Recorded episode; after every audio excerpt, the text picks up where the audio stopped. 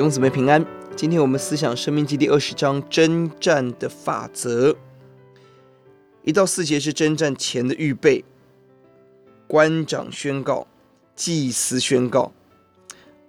十到二十节是征战的法则当中，对于肯投降的人，十到十一节是做奴隶，不肯投降的要杀男丁。十五到十八节七个指定的国家要杀所有有血气的。十到二十节是植物保护的原则。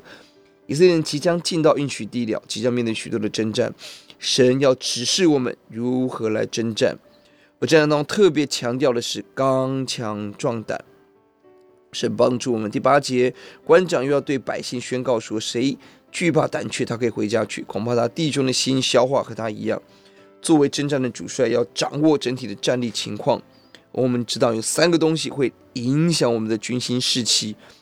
金钱的羁绊、情感的羁绊、惧怕的羁绊，求主帮助我们。我们既然加入神的计划，让我们用信心专心来跟随神，不是心怀恶意。求主让我们做属主的子民，加倍的刚强壮胆，跟随耶稣。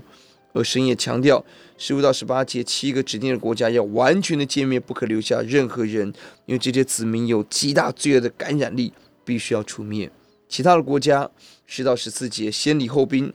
而植物要保护，求主帮助我们，即便面对征战这样子一个不容易的事，我们仍然走神的路。我们低头祷告，主求你帮助我们，主要让我们面对征战，让我们深知道神要与我们同在，让我们的眼光不是定睛在马匹、车辆、更多的敌人，让我们定睛在神自己的身上，以及我们得着主的同在，以及我们刚强壮胆。